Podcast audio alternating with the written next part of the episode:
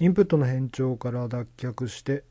アウトプットによって知識の定着と向上を目指していこう。ということでお送りしております。スパイファミリーのアニメを見ていました。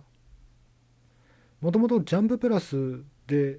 連載されてるんだなっていう認識はしていましたがまだ手を出していなくて中身については全然知りませんでした。でもジャンププラスで連載されてる作品って大体ほぼほぼほとんど全くもって面白いのばっかりなのできっと面白いんだろうなと思っていたのがちょっと目についたのでアニメでも見るかと思って見ました。2話ぐらいまで見ていて、まあ、ギャグ作品なんだろうなと思って見ていてで3話目を見ておっと思って4話目を見ておっと思ってギャグ要素は確かにあるんですけどもそれだけじゃないんですね。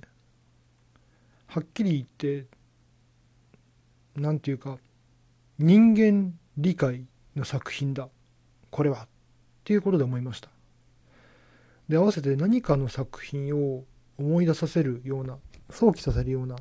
そんな感じもしました。で思い巡らせていくと思いついたのがガラピコプーですね。ガラピコプー。この前終わった NHK の子供向けの番組のガラピコプー。ガラピコプーは人間とは相互理解とは果たして人は分かり合えるのか分かり合えたっていう結果を出さなければ関係性は築けないのかという人間理解をテーマにした骨太の子供番組です。まあ、私の理解ですけども。登場するメインキャラは自由気ままなウサギ、ハリケーンウサギでしたかね。自由気ままなハリケーンウサギと、ナイーブなオオカミと、相手の気持ちが理解できないロボットの3者で、その3者が織りなす教育活劇と言えるんでしょうね。みんなそれぞれコミュニケーションに難があって、一癖二癖あって、全然コミュニケーション得意じゃなくて、時に相手を傷つけたり、まあ、時に意思疎通ができずにすれ違ったりなんかしてそんな感じで進んでいくけれどもでもそれで終わりじゃなくってすれ違ってもどうにかして相手を理解しよう相手はどういう気持ちだったのだろうかという推理をしながら関係性を築いていこうとするそんな話ですね。でも決してうん理解したっていう境地極地には至ってないように思います。ダニング・クルーガー効果的に言えば完全に理解したっていう極地なのかもしれませんね。でもちょっとこの例えは分かりづらいですね。うん。でもこの作品、まあ、まだまだガラピコプーのこと言ってますけどもこの作品を見て思うのが重要なのは理解したっていう結果ではなくて理解しようと努力して不信して失敗してでも少しだけ理解に近づいたのかもしれない。でも近づいてないのかもしれないっていうそんな苦労していく過程ですね。その努力した過程こそが価値っていうか得難いものと言えるんではないでしょうか。ということでスパイファミリーに戻りますけれどもスパイファミリーはまさにこれですね。登場人物みんな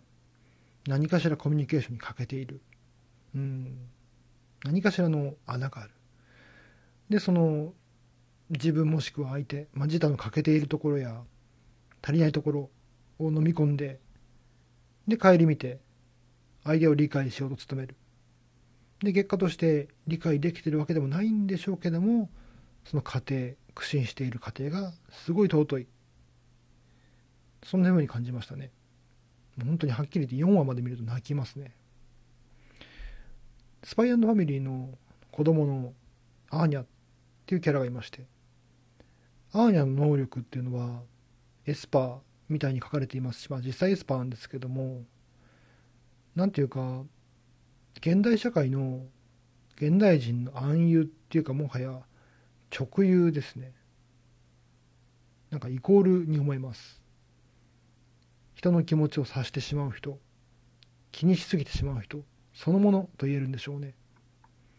一方他のメインキャラのロイドだっけ？ロイドと夜も現代社会の現代人へのすごいメタファーだなっていうふうに感じます。スパイファミリーいい作品です。あと普段当たり前に感じすぎて忘れかかってましたけどもこのアニメもご多分に漏れず役者の、まあ、声の方々みんなの演技がうますぎますね。過不足なくって中身に入り込めて素敵な演技だなと思いました。ということで今回は見たアニメの「スパイファミリー」からこれは何か似ているという感じで思ってガラピコプーに似ているっていうことを思った話をしました。それではまた。